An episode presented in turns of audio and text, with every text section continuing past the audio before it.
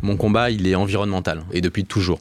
Ce qui m'anime, c'est la préservation de la planète, parce que la planète, on sait bien que finalement, elle va résister aux humains. hein. Le sujet, c'est ce que les humains peuvent rester sur la planète.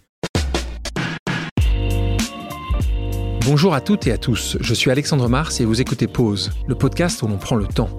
Le temps de s'arrêter, le temps d'écouter, le temps d'explorer, le temps de rire. Merci de votre fidélité et d'être de plus en plus nombreux à nous rejoindre. Merci également pour vos retours et vos messages. Si ce podcast a du succès, c'est grâce à vous. Vous qui m'écoutez en voiture, dans les transports en commun, en faisant du sport ou encore avant de dormir. Afin que le plus grand nombre puisse également découvrir les histoires inspirantes de mes invités et leurs incroyables trajectoires de vie, j'ai besoin de vous. Relayez le podcast sur vos réseaux sociaux et partagez-le avec vos proches, votre famille, vos amis et vos collaborateurs. Vous le savez, chaque épisode de ce podcast est l'occasion de marquer un temps d'arrêt pour aller à la rencontre de mes invités. Ces femmes et ces hommes sont artistes, chefs d'entreprise, écrivains, entrepreneurs, sportifs ou activistes. Et ils ont accepté le temps d'une pause de nous livrer les dessous et les secrets de leur parcours. Nous allons parler de réussite et d'échec, d'engagement et de mission, d'entrepreneuriat et de défis. Un moment unique et sans concession pour vous inspirer et vous évader. Vous êtes en pause, soyez les bienvenus. Mon invité d'aujourd'hui s'est attaqué à un gigantesque business qui pose un problème écologique colossal, l'eau et les bouteilles en plastique. Si certains découvrent leur vocation tard, lui, c'est dès l'enfance qu'il s'intéresse aux enjeux de la protection de l'environnement. Né à Boulogne-Billancourt, il étudie à Dauphine où il rédige un mémoire sur l'accès à l'eau au Maroc. Diplôme en poche, il s'envole vers l'Australie et intègre le géant Veolia, puis Veolia Environnement. Après un passage chez Alter Eco, il décide qu'il veut être au cœur du réacteur pour avoir un impact sur les défis actuels. Et c'est via l'entrepreneuriat qu'il prend les choses en main. En 2011, il crée Castali, une proposition B2B de fontaine à eau qui se veut être une alternative au désastre écologique des bouteilles en plastique. Figurant parmi les 1000 solutions labellisées par la fondation de Bertrand Picard, Solar Impulse, Castali a déjà levé plus de 16 millions d'euros. Le temps d'une pause, cet acteur du changement revient sur son parcours en évoquant les enjeux qui lui tiennent à cœur, sa vision de l'engagement et celle de l'entrepreneuriat d'aujourd'hui. Salut Thibault Lamarck. Salut Alexandre, Comment tu vas? Ça va bien. T'as grandi à Boulogne-Billancourt, région parisienne. Euh, ton papa était promoteur immobilier, ta maman était mère au foyer. Tu as une petite sœur, euh, Gaëlle, un petit frère, Guillaume. Donc c'était toi l'aîné de ta famille? Ouais. À quoi ressemblait ton enfance, toi? J'ai une enfance euh, heureuse. euh, donc tu, le, tu en parlais euh, à Boulogne. J'ai fait mes études dans une petite école à Boulogne où ma grand-mère était institutrice. Donc c'était très familial comme, euh, comme ambiance. Les vacances, on partait, on avait une maison, enfin on a toujours d'ailleurs une maison en Bretagne. Donc, euh, euh, Mais La famille venait de Bretagne avant de venir en la- région parisienne ma, la fam- ma famille paternelle, donc mon, mon arrière-grand-père est né à Brest. Enfin, toute, la, toute la lignée de mon, de mon arrière-grand-père. Et par contre, mes- mon grand-père est, est, est venu à la capitale. D'accord. C'est la marque, ça peut être. J'en connais beaucoup au sud-ouest, moi. Oui, ça- alors c'est un prénom du, du sud-ouest, mais là, en, en l'occurrence, c'est un militaire, euh, un militaire Qui qui, s'est perdu, euh, qui, euh, qui est monté de, de Bordeaux à Brest et qui a fini notaire à Brest. Et voilà, donc c'est cette histoire-là. Donc tu dis avoir toujours aimé la nature, le bord de mer, la montagne, les sports nautiques. D'ailleurs, tu pratiques plongée sous-marine. Ce sont tes parents qui t'ont sensibilisé sur ces sujets-là? Ce qui est certain, c'est que l'environnement nautique. euh, alors, j'ai euh, un papa navigateur euh, qui fait beaucoup de courses de bateaux, donc j'ai passé pas mal de temps sur les pontons. Et puis cette maison, familiale en Bretagne, c'est la plage l'été, l'eau glacée. Euh, mais en tout cas, le- l'environnement marin et la mer, ça a toujours été mon élément. Euh, j'ai découvert euh, assez jeune la plongée sous-marine. Je suis devenu passionné. Euh, j'ai pas vraiment d'explication. Je lisais aussi ton amour pour les animaux, en particulier quand tu étais tout jeune. Je te cite, hein, tu as eu tous les animaux possibles et imaginables. Alors moi, ça- quand je pense à ça, je, je me dis, mais qu'est-ce qui peut sortir des sentiers battus? Donc un chat, un chien, mais qu'est-ce que tu as eu d'autre qui pourrait nous amuser? bah, j'ai vraiment eu tout ce que tu trouves dans une anim- animalerie. Donc, euh, j'ai eu euh, des tortues, euh, des oiseaux, euh, des cochons d'Inde, des hamsters, des. Tes parents, euh, chaque fois, ils étaient OK avec ça. et- Alors, on va dire que ils étaient. J'ai une maman qui était OK avec ça et, euh, et un papa qui était, euh, Un peu qui moins était OK beaucoup moins OK. Ouais. ton enfance était heureuse, mais elle était un peu moins euh, facile en termes scolaires, puisqu'à un moment ou à un autre, tu n'es pas suffisamment bon élève. Raconte-nous un peu ça. Tu es en quatrième et là tu pars en pension. C'est tes parents qui t'envoient en pension parce que ils ne peuvent plus de toi, parce que tu. comment ça se passe? bah, J'étais pas sympa. J'étais pas, pas très sympa avec euh, avec mes parents, avec ma mère en particulier, et donc je suis envoyé. Donc je passe de Dupanloup, qui est un, un, collège à Boulogne, à, à Saint-Charles, à Atis-Mons, qui est une pension. Euh, qui m'a radicalement changé. Je suis, je suis parti avec. c'est une punition, là. C'est une grosse punition. Euh, j'ai failli aller à Saint-Martin-de-France où il y avait du rugby et qui était euh, là qui aurait été, je pense, pas une punition. Euh, et donc je me retrouve à Atis où le, sport préféré c'était pas le c'était pas le rugby, c'était le basket. et je suis devenu extrêmement sage très très vite. On t'envoie là-bas parce que tes notes sont pas bonnes, parce que t'es pas. Non, j'avais des notes correctes, mais j'étais insolent. Quand je te vois là, j'ai du mal à, t'imaginer euh, parce que tu insolent. Me connais, tu me connais pas, assez. Mais, euh, non, j'étais pas sympa. J'étais un peu, j'étais dur. Tu parles de rugby. On avait eu Antoine Dupont ici, le meilleur joueur du monde, répétons-le, et français, s'appelle Antoine Dupont, joue de Stade Toulousain. Lui nous expliquait que dès 3 ans, dès 4 ans, il avait un ballon avec lui euh, tout le temps, tout le temps, tout le temps. Quel était ton instant qui a fait que tu as connecté avec le rugby, le CSG donc euh Le CSG, exactement. En fait, mon... encore une fois, c'est euh, sur les traces de mon papa, puisqu'il était troisième ligne au CSG, qui, a, qui était passé en première division, donc je sais plus dans quelle année, mais tu vois, c'était les années il a, joué, il a joué en première division, Il était capitaine du, du CSG. Et puis euh, donc moi je suis alors je suis arrivé beaucoup plus euh, beaucoup plus tard euh, et puis le, quelques deux ou trois ans avant que le CSG fusionne avec le Stade Français. français ouais. et donc j'ai arrêté en fait en Crabos donc c'est en junior en junior. On parle de ton papa aussi. C'était un entrepreneur aussi. Ouais, c'est toujours un entrepreneur. C'est un entrepreneur, en tout cas. Il, il, a, il a revendu sa boîte et il vient d'en remonter une autre. Donc, je crois que finalement, quand on est entrepreneur un jour, on a du mal à, s'arrêter. Ça a été pour toi un mentor Est-ce qu'il t'a fait comprendre des choses sur l'entrepreneuriat ou tu les as comprises par toi-même? C'est une bonne question. Pendant longtemps, il a, ça a plutôt été un frein à l'entrepreneuriat. Euh, et si euh, je m'étais écouté, j'aurais sans doute monté ma, ma boîte euh, plutôt. pendant mes années de, de fac. donc beaucoup plus tôt. Et, Quand tu dis un frein, parce que, parce que tu trouvais que c'était compliqué parce que, parce, que parce que mes parce que mes parents, euh, mon environnement familial me, me conseillait de, de, prendre un grand groupe, de, prendre un grand groupe, euh, de, de finir mes études, de prendre un grand groupe. Euh. Comment t'expliques ça alors que lui-même était un entrepreneur? Il a été entrepreneur sur le tard. Je pense que c'est les, les, les, conseils des parents. Au niveau de penser de protéger. Exactement. par contre, ce qui est certain, c'est que bah, une fois que j'étais dans l'action, il a toujours été le soutien de Castelli. Est-ce que tu penses que avoir vu ton papa pendant des années euh, euh, le faire, euh, t'aura poussé un peu plus ou, justement à l'inverse, tu crois pas? Non, je, je, je suis pas sûr. En tout cas, moi, je suis pas pour la pour la filiation et pour pour la transmi enfin la transmission de d'une entreprise. Je pense que ça sera à mes enfants de de se de faire leur leur chemin. On était en quatrième. Tu restes combien de temps dans cette pension? Pas longtemps, un an. T'es nickel quand tu reviens ou t'as encore quelques. Je suis extrêmement sage. extrêmement sage. Donc, changement. Donc, tu conseilles ça, tu conseilles ça à tous les, à tous les parents dont les enfants sont un peu compliqués. Atis-Mons, comment elle s'appelle cette pension? Saint-Charles. Saint-Charles, bon, hein, tous les parents. Je ne la recommande pas cette pension. Donc tu reprends une direction bien différente quand tu reviens. Tu termines à Dauphine, mais t'as pas aimé tes années là-bas? J'ai pas aimé. Non, j'ai trouvé que le dog euh, était. Euh, ta dernière année, t'as bien aimé. Les, les, les, on va dire que les quatre premières années ou les deux premières années étaient euh, assez théoriques, la macro, la micro. Euh, pas du tout appliqué. Euh, après les deux années suivantes, un peu mieux. je suis parti en échange aux Pays-Bas. donc là, j'ai eu l'auberge espagnole aux Pays-Bas. et puis j'ai eu une année, une dernière année qui a été vraiment extra qui est le Master Affaires internationales avec Philippe Chalmin. Et là, euh, bah, c'était un, mélange de, de dauphinois, donc, euh, mais aussi de, plein de gens du monde entier. Et donc ça a été d'une richesse. Euh. C'est ça qui te manquait. C'était ce qui te manquait, c'était un de pas avoir quelque chose de très pratique, et puis de quelque chose qui n'était pas très ouvert. C'est ça que tu dis en fait. Ouais, ça m'a permis quand même de faire 5 ans de rugby à Dauphine. On a fait quatre fois les finales du championnat de France. On a toujours perdu. On se retrouve fin d'études tu as un mémoire à écrire, tu l'écris euh, sur euh, l'accès à l'eau au Maroc. Écoute, un peu par hasard, je, je pars. Euh, Explique-nous cet hasard-là, parce que c'est par rapport à ce que tu fais aujourd'hui, c'est chouette.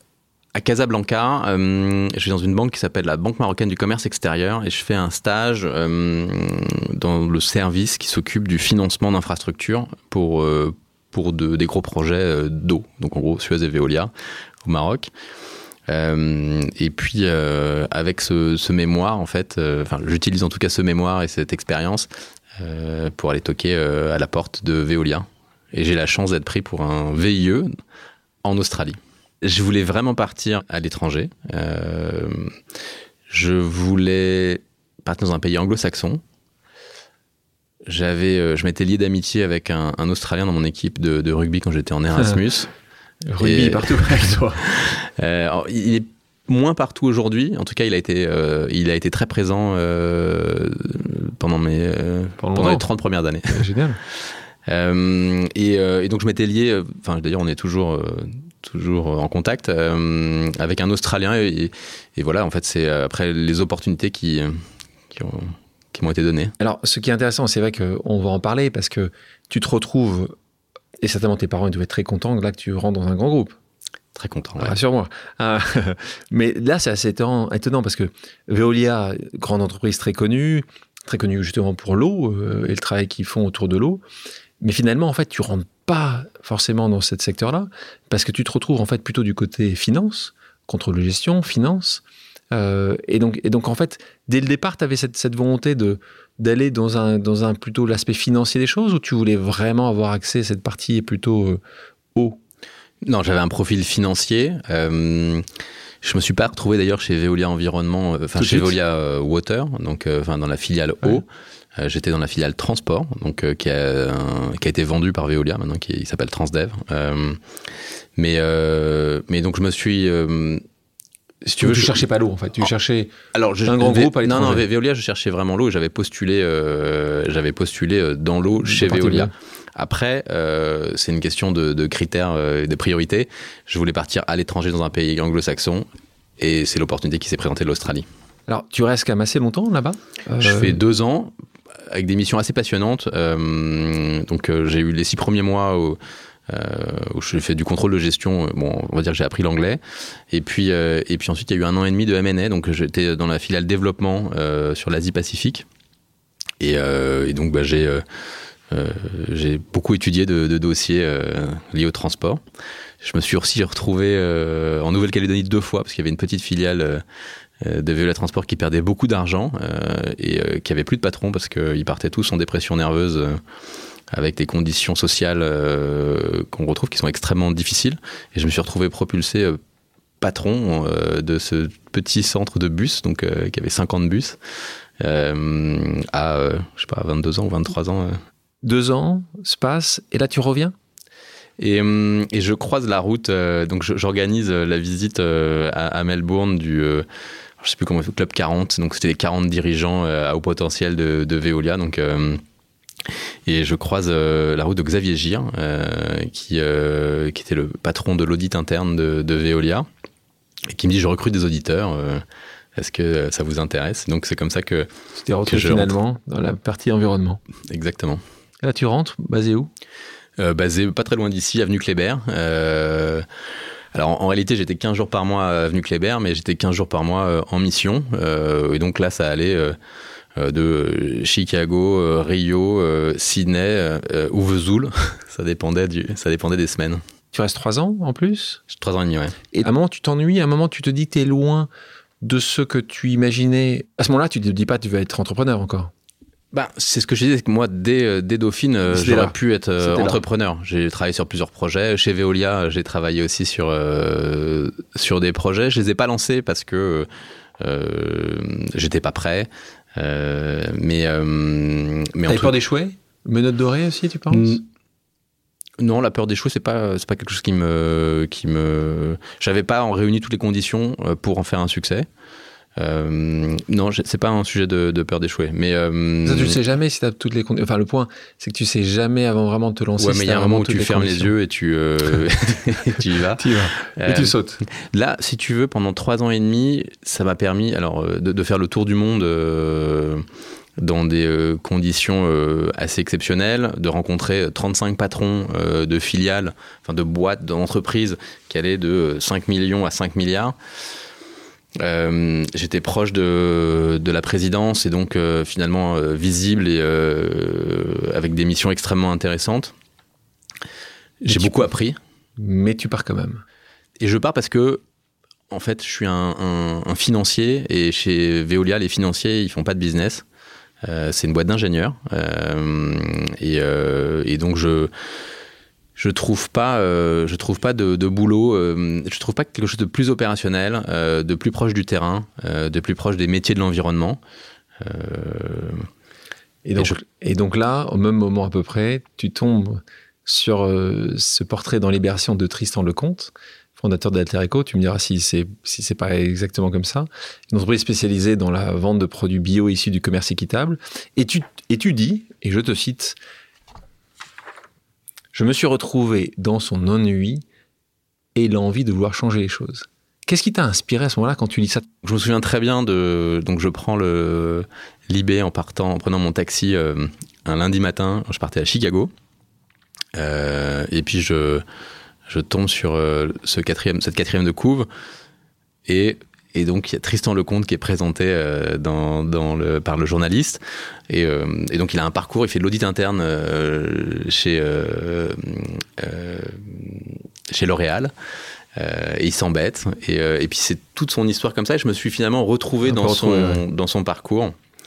Pas que ma vie d'auditeur interne était, était, était très chiante, elle était plutôt même palpitante, assez fatigante et intense, mais mais je, me retrouve dans ce parcours et puis surtout euh, ce que, ce que je comprends de, de Tristan dans, ce, dans cet article, c'est que euh, à son échelle, il va changer les choses pour des producteurs. Moi, j'avais aucune idée de ce que c'était que le commerce équitable. je m'étais et pourtant j'ai fait un, un, master sur les commodités. Philippe Chalmin est le, le, le, grand prof spécialiste des commodités, mais je m'étais pas intéressé en tout cas au sujet du commerce équitable. J'ai toujours été très sensible à l'environnement, mais peut-être moins aux, euh, aux, régulations de marché. Euh, et, voilà, donc je découvre le commerce équitable, je découvre le, bio. Et donc là, tu, tu lui envoies un message, tu l'appelles, tu envoies un email, tu trouves un copain qui connaît un copain. À ce moment-là, c'est dans la journée, c'est dans la semaine, c'est dans le mois où tu. Bah donc je pars en mission. Donc là, dans, dans l'avion, je prépare mon email, euh, qui est un email que j'ai mis beaucoup beaucoup de temps à écrire. Plusieurs fois. je l'ai relu. Euh, J'avais 8 heures, donc euh, j'ai pris mon temps pour le. Mais donne des conseils justement. C'est intéressant. Donne des conseils. Ce jeu qui. Ah bah, là donc j'ai. Euh, tu veux qu'il soit parfait ton email tu, Mon email a été parfait. Je l'ai je l'ai relu 250 fois. Tu l'as fait relire à quelqu'un ou c'était non Ah non, j'étais dans mon j'étais dans mon avion. Je l'ai je l'ai refait. Enfin, il était il était nickel. T'en souviens à peu près? Je pourrais peut-être le retrouver sur ma, une vieille boîte Yahoo, mais, euh, mais le, hum, ce qui est certain, c'est que euh, il y avait du call to action euh, et, et j'espérais vraiment qu'il réponde à, à mon email. Et donc ton email, c'était je veux vous rejoindre ou c'était j'aimerais prendre un petit déjeuner avec vous? Les deux. En fait, je voudrais, je voudrais qu'on se rencontre et je voudrais bosser pour, je voudrais bosser pour toi. Boum. mais comme ça. Il te répond? Et il me répond pas. ah, maman, ça... Il me répond pas. Euh. Tristan, alors attends, Moi, je connais l'histoire, hein, vous inquiétez pas, euh, ça va bien se passer à la fin. Euh, et, mais, mais du coup, je, je l'encercle. et, donc, comment tu fais? Tu cherches des gens que tu connais? Donc, dans une conférence, je, je, vais, je vais voir ces conférences, et puis je le rencontre dans une conférence. Et je sympathise avec euh, Nicolas Mounard, qui faisait l'audit interne de, chez Alter Eco, qui auditait les, euh, les coopératives de, petits producteurs. Et, euh, et puis on reste en contact. Il n'y avait pas de, de poste disponible. disponible. Je reste en contact avec Nicolas, qui, qui passe DAF quelques mois plus tard. Et puis un ou deux ans plus tard, il est nommé DG. et il, m'a dit, il m'a dit Thibaut, Thibaut j'ai un poste de DAF tout chaud, il est pour toi si tu veux. Combien de temps tu restes chez Alter Eco Et je reste pas longtemps, je reste un an, euh, parce que parce qu'en fait euh, euh, Nicolas qui qui m'avait bah, finalement passé son poste. et qui était devenu patron, on n'a pas réussi à trouver nos, nos marques tous les deux. je pense qu'il avait encore envie un peu d'être DAF et moi j'avais déjà envie d'être patron. donc on s'est mis d'accord au bout d'un an. Ce que je retiens de, d'Alter Eco, c'est que ça m'a permis de passer euh, des chiffres en centaines de millions ou en milliards à des factures de quelques centaines ou milliers d'euros. Euh, ça m'a permis de passer du 8e arrondissement de, Paris avec des grosses moquettes, dans une ambiance extrêmement politique, euh, à un open space bordélique à la Bastille. Et ça m'a. Finalement, je me suis dit que c'était pas si mal que ça. J'ai fait une croix sur 20 ou 30% de mon salaire. et je me suis aperçu que, ok, c'était bah, c'était pas très grave. Ça, ça, ça m'allait aussi. et donc, et donc c'était le moment. les conditions étaient réunies pour pouvoir entreprendre. Et donc là, tu, tu pars. Alors peut-être un peu, si ça s'était peut-être bien passé avec Alter Echo, tu serais peut-être encore, enfin, tu aurais pu rester quelques années de plus peut-être. Je pense pas parce que j'avais pas envie de, de, faire de la finance. Les difficultés que j'ai rencontrées, c'est des difficultés de marché. Pas parce que le marché était pas prêt ou pas mûr, mais parce qu'il euh, y avait un marché euh, verrouillé, avec un oligopole, comme dans les livres, avec d'un côté les producteurs d'eau et de l'autre côté les distributeurs. En 2011, tu lances Castali. Ce projet était déjà là depuis quelques mois, quelques années. Ça faisait un bout de temps. Donc, tu, explique justement, les, je l'ai rapidement expliqué, tu le feras bien mieux que moi. Euh, si tu pouvais pitcher là, Castali, en, en 30 secondes, euh, à nos auditrices, nos auditeurs, qu'est-ce que Castali Castali, c'est une solution euh, qui permet de mettre en valeur l'eau du robinet, de l'améliorer. Euh, donc on, on microfiltre l'eau du robinet et on va permettre à nos clients en B2B euh, de la mettre en bouteille. Donc on a développé des fontaines qui vont permettre aux hôtels, aux restaurants et aux entreprises de produire leur eau. Notre mission, c'est de donner accès à une eau de qualité qui soit bonne pour, pour nous, les humains, et, et bonne pour la planète. Donc il n'y a pas de transport entre la source et le lieu de consommation. et il n'y a pas de contenant en plastique ou en verre perdu. Est-ce que ça, le pitch qu'il nous fait, qui est lisse, parfait, répond à, une, à, un vrai besoin, était le même quand tu as créé Cassali il y a plus de 10 ans de ça? J'ai retrouvé mes notes pour les, les 10 ans. L'année dernière, on a, on a fêté nos, nos 10 ans. J'ai retrouvé euh, mes, mes, notes, mon, une sorte d'analyse de, de, de, marché. de, marché. business ouais. plan euh, que j'ai retrouvé. Et donc, il y avait euh, tout ce qu'on fait aujourd'hui, euh, y était. T'es un génie. Pardon? T'es un génie. Alors, on, ça y était, mais, mais c'était pas au. Parfois, c'était un peu en retard. Mais... Souvent, peut-être, c'est des retard. mais, euh, mais en tout cas, sur la vision, c'est clair que clair. Euh, euh, c'était. Une... Je me souviens de la phrase, hein, qui est plus un terme qu'on utilise aujourd'hui, mais une alternative durable à l'eau en bouteille. Donc aujourd'hui, on dit offrir une de qualité, bonne pour l'homme et pour, la, enfin, pour les humains et la planète. Mais c'est à peu près la même chose. Euh, quelle observation tu avais faite? Tu parlais d'études de, de, marché. Souvent, on exprime, ce que je dis souvent aux entrepreneurs, définis quand même assez bien ton marché, passe un peu de temps à faire ton étude de marché. Comment toi tu l'avais euh, réalisé cette étude de marché? Tu étais allé euh, rencontrer, là tu me parles des entreprises, tu l'avais vu, tu l'avais compris? Est-ce que c'était, est-ce que tu avais Moi j'avais découvert SodaStream en, en rentrant euh, d'Australie. J'avais trouvé que, enfin, je qui vois... avait été racheté déjà par Coca-Cola non. non. Par Pepsi Non, pas, pas, pas encore. D'accord, c'est Pepsi qui les a ouais, achetés. Pepsi. Euh, pas encore. Euh, c'était vraiment pour le coup une toute petite boîte. C'était un vendeur euh, sur le marché de Boulogne euh, qui était là une fois tous les 15 jours. Donc, enfin, autant dire, c'était c'était pas vendu partout. Euh, je découvre SodaStream. J'en. SodaStream encore une fois parce que tu es quelqu'un qui boit de l'eau pétillante. De l'eau pétillante et que je, et, si tu veux le, le déchet. J'ai visité beaucoup de décharges en étant chez Veolia et le déchet, malgré tout ce qu'on peut dire, euh, malgré la belle poubelle jaune, euh, le déchet est toujours, euh, il est mal géré. Il y a 10% des bouteilles seulement qui sont qui sont recyclées, qui sont captées en fait et, recyclées. Et donc j'avais un vrai sujet. Donc, j'étais un consommateur très très soigneux. Je mettais mes bouteilles mes bouteilles de, de Perrier ou de, ou de Badois dans la poubelle jaune. Mais après avoir passé euh, trois ans et demi à visiter euh, des sites parfois magnifiques, mais avec du plastique de partout, euh, pour visité des centres de recyclage où on n'a vraiment pas envie de travailler dans ces endroits-là et on n'a vraiment pas envie que nos enfants travaillent dans ces endroits-là, c'est abominable. Et le meilleur déchet, c'est celui qui n'est pas produit. Donc, donc SodaStream, ça m'a réglé un problème. J'avais gardé ça dans un coin de ma tête et, je déjeunais place du marché Saint-Honoré avec une, amie. Et elle me et je, je, vois débarquer la bouteille d'eau pétillante euh, à table, euh, qui m'est facturée je sais plus combien, mais très cher. Et je me dis, mais on va pouvoir faire euh, un, un, soda stream pour, pour les hôtels, les restaurants. C'est ce jour-là, ce moment-là? Ça, c'est le déclic, ouais. C'est le déclic. Et le nom? Castali, c'est la nymphe des sources et des fontaines. Euh, Excuse-moi, je ne. Je donc c'est naïade crénée euh, qui, euh, qui s'est jetée dans une source au pied du Mont Parnasse pour échapper aux avances d'Apollon. Comment les gens autour de toi à ce moment-là ont réagi à ça? Tu es dans un grand groupe, tu brises tes menottes dorées, tu pars déjà chez Alter Eco, on ne pas, on est à la fin des années Ça, il faut imaginer que ça a déjà été une. C'était quand même, on me prenait pour un fou furieux, hein, parce ah que. Je veux bien croire. Euh, il y avait des salaires qui commençaient à être euh, élevés, euh, les emprunts, les, les enfants. Pas pour moi, je les ai, je l'ai eu Anna plus tard, mais, mais en tout cas autour de moi, on va dire. Les gens comprennent pas. Alter Eco, déjà, ils comprenaient pas. Hein. D'abord, mes proches m'ont toujours fait confiance. et ça, ça, je pense que c'est quelque chose de, à la fois de rassurant et puis d'indispensable hein, d'avoir un, un, environnement euh, familial et amical euh, supportif, parce qu'un entrepreneur, euh, en tout cas au début, ça peut être ça a des angoisses existentielles fréquentes. mais tu vois, je, l'expliquais sans doute beaucoup plus mal qu'aujourd'hui, mais, mais le, même le réseau Entreprendre m'avait recalé quand j'avais présenté mon, mon, dossier. Pourtant, je te dis, j'ai retrouvé mes notes et j'étais assez clair. Et, Un peu trop tôt. Mais, bah oui, c'est ça. Hein. En avance de phase. Quelle année t'as vu qu'il y avait vraiment une, évolution euh, des mentalités? Parce qu'on parle de ça.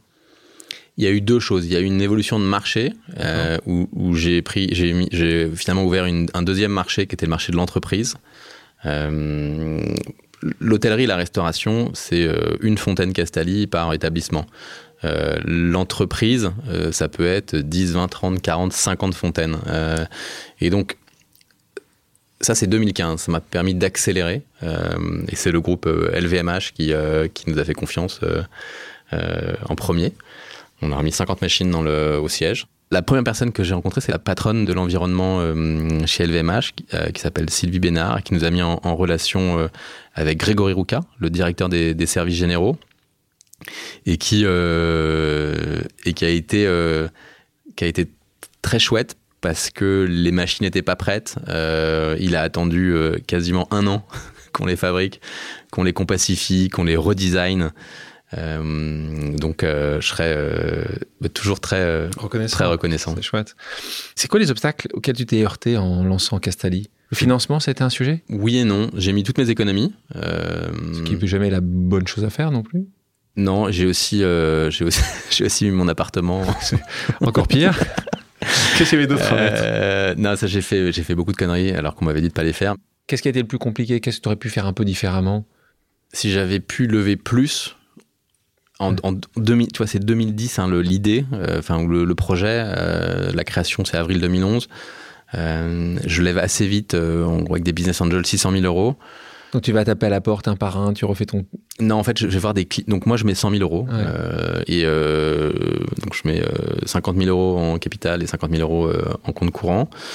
ce qui est assez chouette, c'est que très vite, j'ai des clients qui sont des hôteliers. Et donc, le client hôtelier, bah, souvent derrière, il y a des family office ou des. et je rencontre la famille Duval-Fleury, qui avait équipé ces trois hôtels avec, avec Castali. Et donc, qui ont été Premier actionnaire, on a tout des, des business angels avec mes parents euh, aussi euh, étaient euh, investisseurs et mon meilleur ami qui qui a aussi investi donc finalement des business angels on va dire bienveillants et, et, et supportifs et puis en 2015, j'ai levé de l'argent, j'ai levé 2 millions d'euros. Donc à l'époque, les levées en centaines de millions, c'était c'était pas ça. Et puis surtout pour un projet hardware comme, euh, comme Castelli, qui fait peur. Euh. Plus simple, donc tu as continué plus tard à, lever plus, parce que ta dernière levée a été une levée de plus de 13 millions, c'est ça Ouais, alors il y avait du cash-in, du cash-out, ah, de la dette, c'est 20 millions au total. Mais, mais, euh, mais oui. Plus compliqué, plus simple à ce moment-là C'est en quelle année que tu, tu lèves cette, cette, somme importante? C'était 2020, un mois après le confinement. D'accord. bon timing. C'était un bon timing, ouais. Pour revenir sur ce qui est difficile en, pour lancer sa boîte. Je pense que le financement, euh, aujourd'hui, en tout cas, même en, 2022, euh, c'est plus un sujet. En 2010-2011, euh, c'était pas facile. J'avais la chance de, venir d'un environnement favorisé avec du réseau. J'ai utilisé mes clients. Ça, je pense que le, meilleur conseil que je donnerais à un jeune entrepreneur, c'est que si vous pouvez aller enfin, si vous avez la chance d'avoir des clients, qui utilisent ton, ton, ton ben produit. Ça, ça c'est génial parce que ça rassure aussi tous les autres investisseurs. Donc donc je pense que le financement n'était pas le sujet. Moi, les difficultés que j'ai rencontrées, c'est des difficultés de marché. Euh, pas parce que le marché n'était pas, euh, était pas prêt ou pas mûr, ou, mais parce qu'il euh, il y avait un marché verrouillé, avec un oligopole, comme dans les livres, avec d'un côté des producteurs d'eau, Vas-y, vas-y, qui sont et de, qui sont ben, les gros producteurs, donc Danone et Nestlé. et puis il y, a Alma Group aussi, qui est cristalline et Châteldon. Et puis de l'autre côté, les distributeurs. Euh, et les distributeurs, là, c'est les Auvergnats, euh, plus France Boisson. Donc c'est Tafanel, Richard, Bertrand. Ils, vont t'aimer, ils vont t'aimer. Eh ben, on, se connaît, on se connaît bien maintenant. Ah oui. Explique-nous le modèle économique. Je suis étonné que euh, tous les restaurateurs n'ont pas encore aujourd'hui.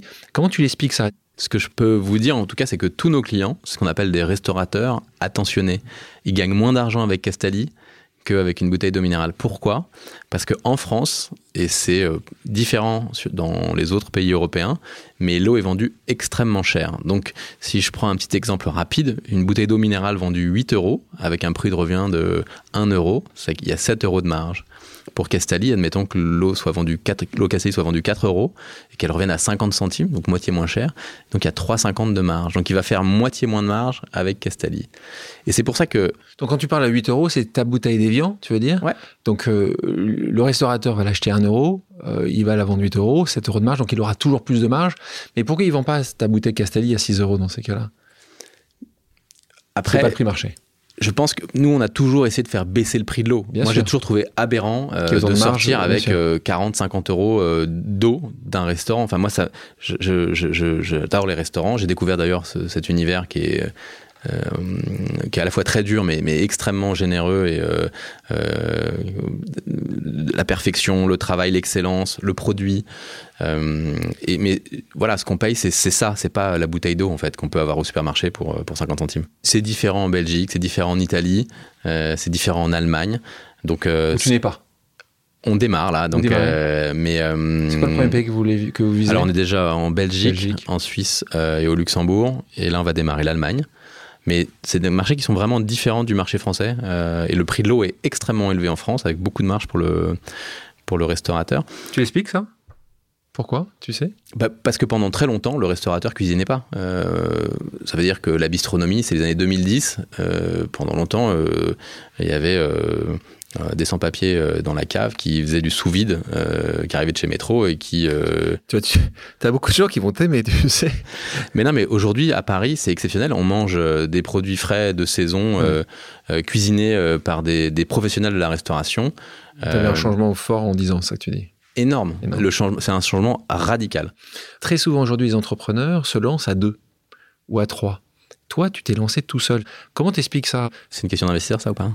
C'est marrant parce que c'est, mais c'est un très bon point. Les investisseurs, tu l'as vu, hein, c'était pas le cas il y a 10 ans. Aujourd'hui, les investisseurs vont toujours te poser la question en disant juste, vous êtes tout seul et les, les, investisseurs, c'est, important, n'aiment pas trop les entrepreneurs pas seuls. Du tout. Ils veulent toujours des binômes, des binômes, des binômes. En 2010, euh, mon, euh, mon entourage euh, était dans la finance. Ouais. Ils n'étaient pas prêts de, de, de, casser leurs propres menottes. Et, et, et ils n'étaient pas prêts. Euh, il n'y avait pas tout l'écosystème qui existe euh, aujourd'hui euh, et qui est absolument magique. Et donc j'ai pas j'ai pas trouvé, mais ce qui est assez marrant, tu vois, c'est que finalement là ça fait 11 ans et depuis 10 ans j'ai un petit jeune qui est arrivé en stage et puis ensuite qui a fait une alternance et puis après que j'ai embauché en CDI, qui est chef des ventes, directeur commercial aujourd'hui qui est mon directeur général, qui s'appelle Kevin Rancien. Et, et c'est lui mon binôme. On se retrouve dans la grande levée de fonds de 2020. Donc, euh, raconte-nous comment ça se passe. Été 2019. Et 2019, donc euh, six mois avant. Là, on, franchement, tout est, tous les indicateurs sont ouverts. Euh, on est en très forte accélération. en plus du marché de l'hôtellerie et des restaurants, donc, où on a vraiment cette niche de, de, bons restaurants et de, de bons, de bons hôtels. on, on a la partie entreprise qui est venu euh, vraiment, euh, qui s'est énormément développé. Euh, aujourd'hui, c'est 85% de, de, de, la croissance. Tu, tu, communiques tes chiffres? Bah, Oui. Donc, c'est, quel est le chiffre d'affaires que... Là, on va faire 12 millions cette année. D'accord. Donc, 85%, donc voilà. 12 millions de récurrents. 10 millions de récurrents. et donc... Tes clients se partent jamais? C'est quoi, c'est quoi ta On n'a presque pas de churn. Sur le- la partie. euh, Entreprise ou- euh, c'est un petit peu plus sur la partie CHR avec les, les Donc là, c'est quelques dépôts de billets, ouais, l'hôtellerie, la restauration, mais mais on est euh, on est deux fois moins, on a deux fois moins de churn que le que le, le- que les fermetures de, de restaurants, donc euh, c'est assez faible dans l'entreprise, c'est on en a pas. pas. Non. Donc finalement, on construit une une, une base euh, et c'est ça qui est agréable avec le B 2 B, c'est que bon, ça nous permet d'avoir de la visibilité.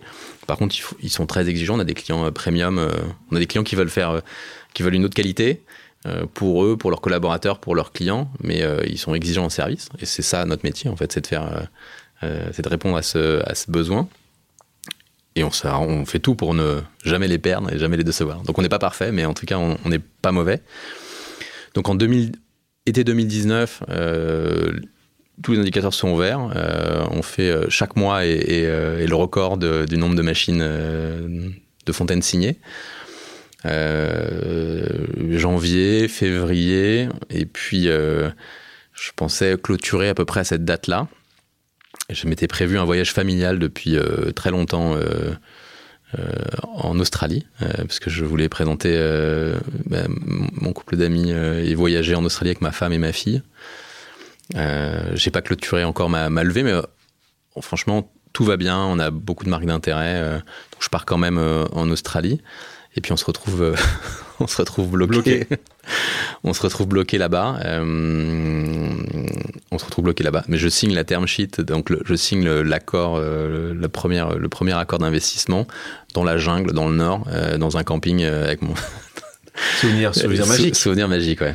Et donc là, t'es bloqué. Euh, tu signes avec qui? Qui sont les gens qui te- qui t'ont soutenu? Qui donc le, le fonds lead c'était Ring Capital Euh, et puis donc je voulais que des fonds enfin j'ai vraiment choisi mes investisseurs j'en ai pris quatre Euh, Parce que donc, t'avais, quand tu dis choisi, c'est que tu avais plus de demandes que ça? Ouais D'accord. j'ai eu 16 term sheets 16 Euh, ouais Oui, d'accord. et Bravo. donc j'ai choisi Ring Capital euh, et ensuite Amundi Rise Impact et euh, Seb. Seb Alliance pourquoi je voulais ce- cet assemblage? Euh, Parce qu'ils ont tous, ils sont tous. D'abord, je les connaissais presque tous, sauf Seb, euh, Seb Alliance, euh, que j'ai découvert et, et, franchement, on a eu un match euh, Oui, ils sont géniaux. exceptionnel. Euh, mais je les connaissais, les trois premiers, je les connaissais très bien. Et je voulais vraiment bosser avec les trois. En parlant des investisseurs de Castelli, euh, Thibaut, je te propose maintenant une pause amicale. Le principe est simple. J'ai demandé à quelqu'un qui te connaît de te poser une question surprise. On écoute et tu vas voir, c'est un de tes investisseurs. Salut Thibaut, c'est François-Xavier Meyer. Je sais à quel point tu mènes avec passion et persévérance ta mission d'impact via Castelli. Et je crois savoir aussi que la voile, la mer et le rugby sont deux de tes passions. Quelle source d'inspiration y trouves-tu dans ton quotidien? À très bientôt. Salut. Belle question de François-Xavier, investisseur à travers Seb Alliance. Quelle source d'inspiration tu trouves dans le rugby et la voile, la mer? C'est deux, euh, deux sports ou deux pratiques d'équipe. Euh, sur un bateau, euh, tout, doit être, tout est millimétré, euh, chacun a son rôle. Euh, et dans une équipe de rugby, c'est euh, exactement la même chose. Donc euh, finalement, je dirais que c'est ça en fait, c'est euh, l'organisation et le team spirit. Tout à l'heure, tu disais 30 premières années, rugby était clé, essentiel. Pourquoi il laissait un peu moins aujourd'hui? Le rugby, c'est toujours important pour moi. Je, je vois régulièrement des matchs. J'aurais bien voulu être partenaire du Stade français euh, si j'avais les moyens. Mais, mais C'est pas Non, fini, mais hein, tu sais. à, à 30 ans, en fait, j'ai. euh, j'ai euh, alors, j'ai une maladie, on sait pas ce que c'est, mais j'ai une. je peux plus faire d'efforts. Donc, j'ai dû arrêter le sport alors que j'étais vraiment très sportif. J'avais le rugby, mais je faisais de la course à pied, je faisais beaucoup de choses. Et je. Et je récupère plus à l'effort. Donc, euh, alors tout va bien. Euh, j'ai vu tous les grands spécialistes. Là, je suis encore euh, sur d'autres. d'autres À chaque fois, on me dit, bah, on sait pas ce que vous avez. On ne sait pas. On ne sait pas. On ça, sait pas. ça fait donc 13 ans que, que je cherche, enfin qu'il cherche. Mais on ne sait pas. Mais ce qui fait que si je vais faire un footing là en sortant, je vais avoir des, des contractures, mais des contractures qui font que pendant 15 jours, je suis sous anti-inflammatoire et puis après j'ai ostéo, etc. Donc je peux plus faire de sport. La bonne nouvelle, euh, c'est que quand je ne fais rien, euh, bah, il ne se passe rien. Tu feras plus de sport, mais peut-être que tu termineras président du Stade français. Qui sait, ça sera une manière. C'est du sport. Hein. Toi, t'es Stade français, c'est ça ton, ton club de, de cœur, c'est Stade français? Stade français. J'ai fait un, un, disque avec le Stade français. Euh... T'as fait un disque avec le Stade français. c'est quoi ce disque? Le Stade français, je suis pas au courant. Euh... T'as chanté. Avec, vous étiez tous en train de chanter parce que tu vas peut-être nous dire aussi que t'as fait le le, le poster, c'est ça aussi ah, le, le, calendrier, le, calendrier, aussi? nu? Non, c'était après moi. moi, j'ai fait les, j'étais les, j'ai été euh, droppers, donc euh, il y avait plusieurs générations de droppers. J'étais la génération boys band de droppers, donc avec trois copains, et on avait sorti un disque. Aujourd'hui, il y a une prise de conscience collective, massive, qu'il faut changer les choses. Après, ce qui me fatigue, c'est les entreprises à mission qui plantent des arbres, mais qui fabriquent des produits dans des usines où il y a des ouvriers avec des conditions que tu ne voudrais pas pour tes enfants. On va compter sur l'investissement, euh, puisque tu n'es pas seulement le patron de KCI, mais tu es aussi un investisseur, euh, un petit investisseur comme tu le définis. Tu as déjà investi dans différentes startups. Je vais en nommer euh, quelques-unes, Mokaker, Aum et Omi de notre camarade commun Christian Georges. C'est quoi, toi, les critères que tu vas prendre en compte avant un investissement T'en as d'autres comme ça Ou c'est ces trois-là Ou t'en as d'autres investissements? Euh, là, je, les deux derniers, c'est Reglo, euh, qui, euh, qui fait de la croquette de qualité bas carbone, parce qu'on se rend pas compte en fait de, l'impact que peuvent avoir nos, animaux à quatre pattes. Mais donc, et puis JHO ou Joe, je sais pas comment est-ce qu'on dit, mais qui est des, des, produits de la, pour l'hygiène intime des, euh, des femmes bio. Euh, donc des serviettes, des tampons, des culottes, des culottes menstruelles, etc. Donc là, c'est des petits chèques, 10, 20, 30 000 ouais. euros que tu... Enfin, des petits chèques, c'est beaucoup d'argent. Euh, mais mais c'est ça que tu, tu, tu, vas investir dans ces entreprises-là 10 à 50 000 euros. 10 à 50 000 euros. Euh, le point commun, c'est que c'est dans l'impact. Je refuse euh, systématiquement euh, d'autres dossiers. Là, j'en ai vu passer des très beaux euh, en tout cas sur lequel j'aurais pu avoir un, on va dire un TRI euh, rapide. C'est pas ça du tout moi mon enfin ce qui m'anime. C'est pas ton moteur. Euh, ce qui est important pour moi c'est d'avoir un coup de cœur avec l'équipe. Euh, donc je suis un affectif. C'est pas forcément d'ailleurs la meilleure façon d'investir mais, mais, mais, moi c'est important. C'est important. Et puis et puis un un marché quand même qui puisse être significatif. Ça veut dire que, enfin, je pense que pour avoir de l'impact, euh, il faut pas bidouiller dans son coin. Donc, il faut que le, le marché puisse être euh, important. Thibaut, je te propose une deuxième pause amicale. On écoute. Salut Thibaut, c'est Christian Georges. Tu as utilisé l'entrepreneuriat pour mener un combat contre le plastique. Et bravo pour ça. Je me demandais, si tu devais lancer une nouvelle entreprise là maintenant, en 2022, quel terrain de jeu tu choisirais? Question de Christian Georges, on le disait, fondateur euh, et patron de Omi. Il était avant cofondateur de Vestiaire Collective. Alors, si tu devais lancer une nouvelle entreprise aujourd'hui, ce serait quoi ton terrain de jeu? Ce serait le réchauffement climatique. C'est un peu le cas déjà avec Castali, puisque là, les ACV montrent qu'on a un impact carbone 90% inférieur, enfin 88%, je vais être exact pour pas me faire poursuivre par tous les lobbies, mais c'est 88% inférieur à, une bouteille euh, classique. Donc, euh, mais là, le vrai, l'enjeu, le, enfin pour tous les humains de cette planète, c'est le réchauffement climatique. Ce qu'on voit aujourd'hui, c'est que euh, ben, les, les, troubles climatiques euh, sont là. on a des hivers euh, avec euh, des précipitations euh, parfois majeures, des étés parfois avec des précipitations majeures, des canicules, enfin. Et donc ce serait une, entreprise en lien avec le, réchauffement climatique. Ce que j'adore dans l'entreprise de, Christian, qui était un, ami avant que, j'investisse chez lui. Alors d'abord, c'est qu'il s'est construit une équipe de folie. Euh, et puis ensuite, c'est un peu le alter echo euh, 3.0. Voilà, mmh. donc euh, c'était la, la, fin de l'histoire pour moi. Aujourd'hui, la tendance est à l'éveil des consciences concernant les enjeux de préservation de l'environnement. Tu vas me dire, enfin, on y est arrivé, l'accès à, à l'eau. Dans une interview, tu as déclaré J'en ai marre des entreprises à mission sans mission. Euh, tu estimes qu'il y a beaucoup trop de greenwashing aujourd'hui? Il y en a toujours eu beaucoup, mais tu, tu trouves que c'est un peu trop. Euh, alors, la bonne nouvelle, donc déjà on va parler des choses positives, c'est que euh, aujourd'hui euh, il y a une prise de conscience collective, massive, qu'il faut changer les choses. après, euh, ce qui me fatigue, c'est les entreprises à mission qui plantent des arbres, mais qui fabriquent des produits dans des usines où il y a des, ouvriers avec, des conditions que tu ne voudrais pas pour tes enfants. Moi, je pense que c'est ça, en fait, la question qu'on doit se poser. C'est est-ce que, je, est-ce que je serais capable de travailler dans cette usine? Est-ce que, mes, est-ce que je serais heureux pour mes enfants de travailler dans cette usine? Et, et ça, ça, ça me fatigue, ouais. ça, ça me fatigue. moi, j'étais étonné de voir que, que malgré tout ce que tu fais de bien, n'est pas une société bicorp, n'est pas une entreprise à mission, bah, parce que c'est une question de temps, c'est une question, euh, euh, tu crois pas à ces labels-là, tu vas le devenir peut-être? Raconte-nous un peu ça. Moi, je crois beaucoup à bicorp, donc. Euh, J'ai plein de copains bicorp. Et pourquoi toi, tu as pas, tu, on a on a fait le, le, le questionnaire de, de, de, préqualification. on, a une, on a une très bonne note. J'en ai parlé avec Elisabeth Laville d'Utopie, avec bah, tous mes copains euh, qui, euh, qui, sont bicorps. Nous, aujourd'hui, on a un agrément qui est un agrément euh, d'État qui s'appelle l'agrément ESUS. On est entreprise solidaire d'utilité sociale avec des critères qui sont relativement stricts, en particulier en termes de lucrativité limitée, de distribution des dividendes, d'encadrement des salaires. J'ai un comité des parties prenantes, comme toutes les entreprises à mission.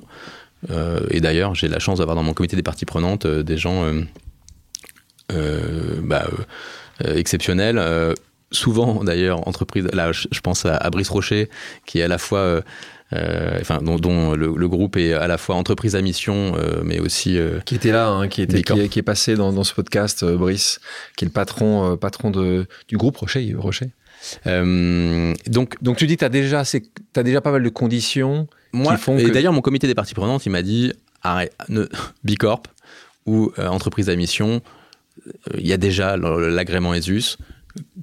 Mais tu, crois que c'est compris suffisamment par tes clients? Non. Ce qui est sûr, c'est que on est, on doit mieux communiquer sur un certain nombre d'engagements qu'on a.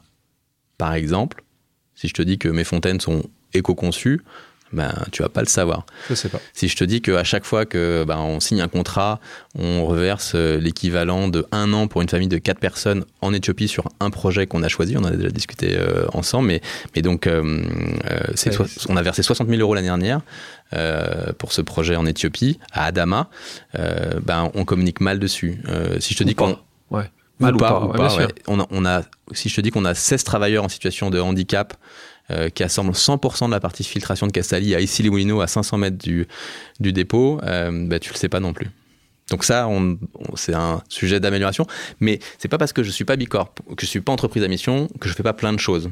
Et on revient sur le sujet. Le bicorp, l'intérêt d'un bicorp, c'est que ça te permet de, de labelliser le travail que tu fais. Et c'est compréhensible par de plus en plus de personnes. C'est vrai, mais tu sais, nous on a la chance par rapport à plein de boîtes qui doivent réinventer leur modèle. Nous on a la chance d'être euh, euh, impact by design, c'est-à-dire que dans mon ADN, dans l'ADN de Castali, euh, on, a, on, a le fait de ben, finalement de faire quelque chose de bien. On vient régler un problème.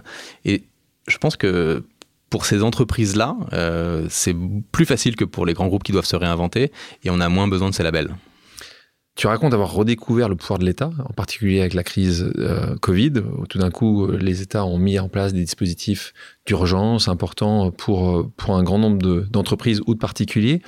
Est-ce que tu estimes que les pouvoirs publics sont assez puissants aujourd'hui pour résoudre les enjeux importants de, de ce siècle, de ce millénaire?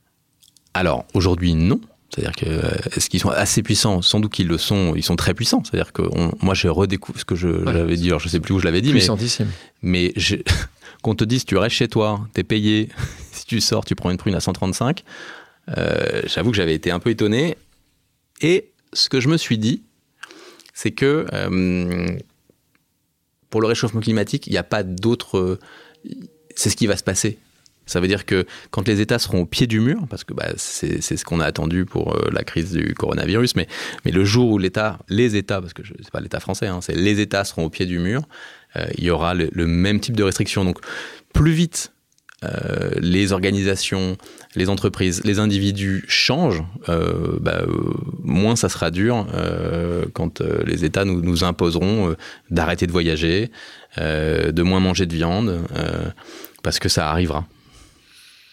J'avais le plaisir de recevoir des entrepreneurs comme toi engagés dans ce podcast. Euh, Nicolas Chaban, à l'origine de C'est qui le patron, des gueules cassées. Julie Chapon, cofondatrice de Yuka. Lucie Bache, cofondatrice de Too Good. Est-ce que tu penses justement que c'est plutôt par, de ce côté, par l'entreprise, par les entrepreneurs, par ces entrepreneurs engagés, que ça va aussi continuer à faire évoluer ces, mentalités, ces consciences, que ce changement va aussi venir de là? Je pense que les, entrepreneurs euh, on est là, enfin en tout cas les entrepreneurs euh, activistes, on est là euh, pour faire bouger le marché. Ce qui est assez marrant là, c'est que tu donnes deux, il y a dans les boîtes que tu as citées, il y a deux exemples où que moi je trouve remarquables. c'est qui le patron et Yuka, c'est la façon dont ils ont changé leur marché. c'est qui le patron est devenu le premier vendeur de lait avec finalement du commerce équitable Nord-Nord. Hein, on n'est pas obligé d'exploiter le producteur de lait. Euh, exactement la même chose que Alter Eco euh, avec les pays du Sud. Et puis euh, Yuka, ben, finalement, tous les industriels qui nous vendaient de la merde, là on leur a dit, écoutez, c'est transparent finalement. Et et on rajoute après les restaurateurs, les syndicats, l'académie. Donc maintenant, donc on a tous ceux qui. Enfin, mais t'as raison, c'est franchement le, score, c'est le, Tu sais, Lucas est exceptionnel. Exactement. Et c'est de la transparence. En fait, si, si, le consommateur il a la transparence, il va pas, il va pas manger n'importe quoi. Donc ça, je pense que c'est plus un, rôle de d'activiste. Je pense que on a besoin de l'État. Euh, là, je le vois par exemple sur sur le transport aérien. Euh, on n'a pas encore compris que le transport aérien, ça pourrait plus être comme avant. Euh, Castali, justement, on voit le succès, plus de 10 ans de travail. T'imagines quoi dans 10 ans, toi? Tu t'imagines être dans huit pays d'Europe, euh, être, avoir atteint les États-Unis. C'est quoi tes rêves pour Castali Dans dix ans, ce que je voudrais, c'est avoir une grosse boîte. Euh, c'est quoi Comment tu définis C'est un milliard de chiffre d'affaires. Euh, Donc de 12 millions à un milliard. Ouais, c'est plusieurs pays européens. c'est du B2B. Et un jour, un peu de B2C, on rentrera dans la vie des gens. et il n'y a pas de raison de ne pas y arriver. Le, je pense que le plus dur, ça a été de euh, finalement de, de, mettre en place, euh, on va dire, cette plateforme euh, qui aujourd'hui est prête pour, pour grandir.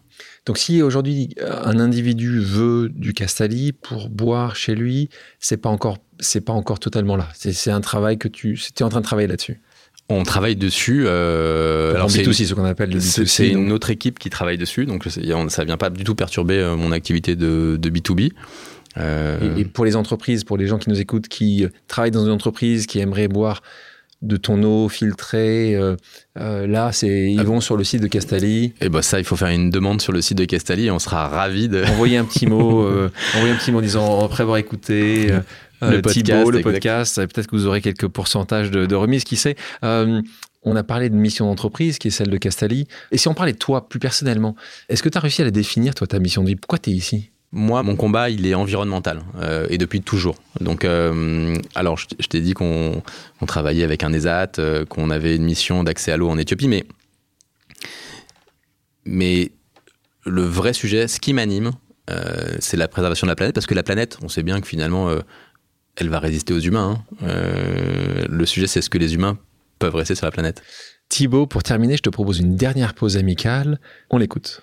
Bonjour Thibaut et Alexandre. La question que j'aurais aimé poser à Thibaut, c'est euh, lui demander en fait ce dont il est le plus fier au cours de sa carrière et quelle est sa vision de la réussite. Qu'est-ce que réussir pour lui en tant qu'entrepreneur euh, social?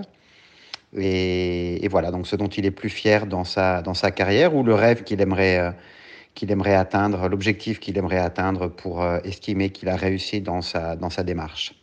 Voilà, bonne journée à tous les deux, à bientôt. Question de Tristan Lecomte, la personne qui ne t'avait pas répondu à ton premier email, mais qui a la gentillesse de te laisser un message. Très beau message, fondateur d'Alter Eco, mais aussi de Pure Project, là où il est aujourd'hui. Donc, euh, un sujet. Tristan, pour moi, c'est vraiment un inspirateur. Hein. Euh, c'est une belle question. Hein. Et c'est une très belle question. Quelle est... Il y a plusieurs questions, mais concentrons-nous sur celle-là.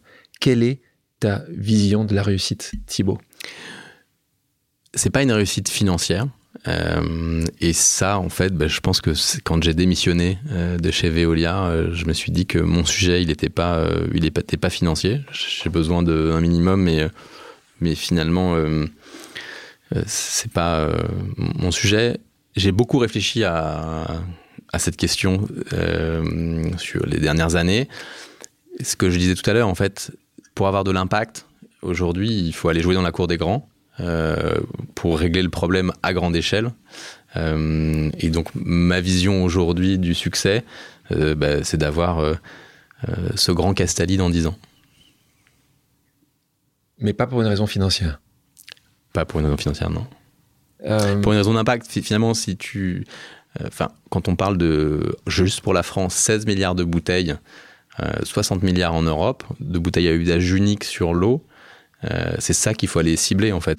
Il y a de la concurrence ou pas d'ailleurs sur ton marché? Il y a de la concurrence, c'est une bonne chose. Euh, alors, il y, avait, il y a toujours eu les petites fontaines à eau euh, chinoises euh, qu'on trouvait à côté des toilettes, qui coûtaient euh, 20 ou 30 euros et qui, euh, et qui sont très mal entretenues.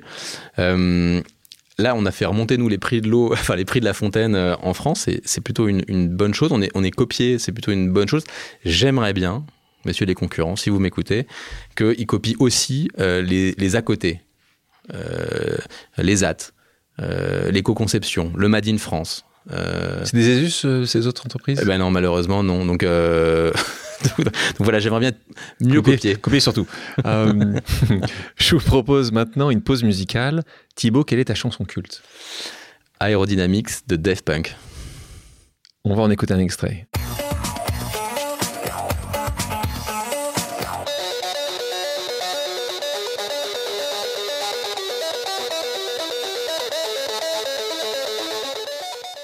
Passons maintenant à des questions d'ordre personnel. La personne qui t'a le plus inspiré dans la vie? J'ai eu des mentors, mais je pense que dans la durée, c'est mon père qui m'a plus inspiré. La rencontre qui t'a le plus bouleversé? Il y a deux ans, je suis parti en Éthiopie pour aller auditer. C'est mes- on va dire que c'est mon. euh, C'est c'est un petit retour en arrière, mais je suis allé vérifier le, le- le programme. euh, et, et quand on a rencontré euh, euh, un, un directeur d'école qui a présenté le avant-après, euh, ça m'a vraiment touché et ça a fait qu'on a changé la façon dont on, on investit aujourd'hui euh, en Éthiopie euh, sur les points d'accès à l'eau. Le pire conseil qu'on t'ait donné? Je pense que quand j'ai levé de l'argent, les deux fois, je parle pas des business angels, Ouais. mais les deux fois j'ai levé beaucoup de l'argent, on m'a dit recrute, etc. Alors que je pense qu'il faut rien changer en fait. C'est-à-dire que quand on lève de l'argent, il faut garder un plan et tout prévoir. J'ai recruté trop vite après Ouais. avoir levé de l'argent. Pas trop écouter dans ces cas-là. Euh, la dernière chose que tu te fais avant de te coucher? Je bois un verre d'eau pétillante. S'il y avait une personne connue, connue, vivante ou décédée, avec qui tu rêverais de boire un verre d'eau pétillante, ce serait qui? Barack Obama. Ta plus grande peur? Le réchauffement climatique, qu'on soit pas à la hauteur, moi c'est une, peur. angoisse. euh, C'est une angoisse collective. Non, enfin c'est une angoisse très personnelle là, mais euh, parce que quand je vois autour de moi, euh, dans mes proches, enfin quand je vois autour de moi tout court, euh, Ils font, ils- tu dis que les gens ne, ne se rendent pas compte, c'est ça? Toujours pas? Je pense pas, non. Qu'est-ce qui ferait, qu'est-ce qui est faisable pour qu'ils se rendent compte? Qu'on est 40 degrés toute l'année? Ben tu vois, il y a eu un film Don't Look Up, enfin qui montrait bien qu'on était, enfin on on n'est pas câblé pour écouter en fait ce type de message. Donc C'est euh, un, un fi- un film qui est paru sur Netflix il y a, il y a quelques mois de ça, Ouais. qu'on conseille de regarder évidemment. C'est vrai que quand les gens veulent pas écouter, ils écoutent pas. C'est ça que tu veux dire. ils écoutent pas, donc il va falloir du du temps. C'est ça du temps. Euh, tu penses du temps Certains acteurs politiques aussi, tu penses? Moi, je suis persuadé que les États euh, vont devoir euh, agir et contraindre. Euh, parce que, euh, bon, on le, on le voit en ce moment, il y a un- la démondialisation, mais, mais ils vont de- il y a des pratiques qui seront plus. euh, qui seront qui sont pas compatibles avec les deux tonnes. Quelle est la destination idéale pour faire une pause? Un bateau. Euh, un bateau, la Méditerranée. euh, et. euh, pff, ouais, un bateau et la Méditerranée. Pas mal, déjà c'est un un- une bonne combinaison. ou, ou, ou, ou la Bretagne Portmanec, qui est ma maison de famille. Passons à un petit jeu d'association d'idées. Le principe est simple, je te dis un mot et tu me dis la première chose à laquelle il te fait penser. Ok? On commence toujours facile. Je te dis Castelli, tu me dis De l'eau. si je te dis entrepreneuriat, Foncé. si je te dis échec, Recrutement. si je te dis Veolia, Énorme. si je te dis Tristan Lecomte, Inspirateur. si je te dis environnement, J'adore. si je te dis Greta Thunberg, Inspirateur. si je te dis Antoine Dupont, Euh, super rugbyman. Si je te dis innovation, Je devrais pas dire ça, mais Tesla.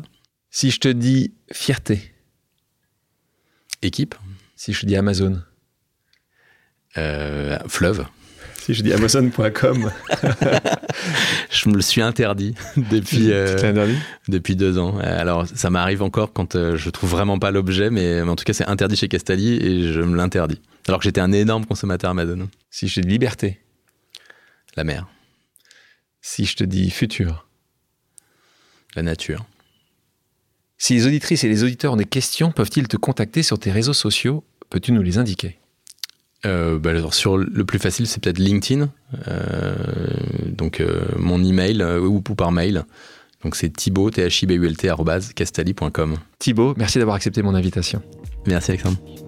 Merci à toutes et à tous d'avoir pris le temps de faire une pause avec nous. J'espère que l'émission vous a plu, inspiré ou fait réfléchir. Si c'est le cas, je compte sur vous pour le partager avec vos proches, laisser un commentaire et mettre la note de 5 étoiles sur les plateformes d'écoute.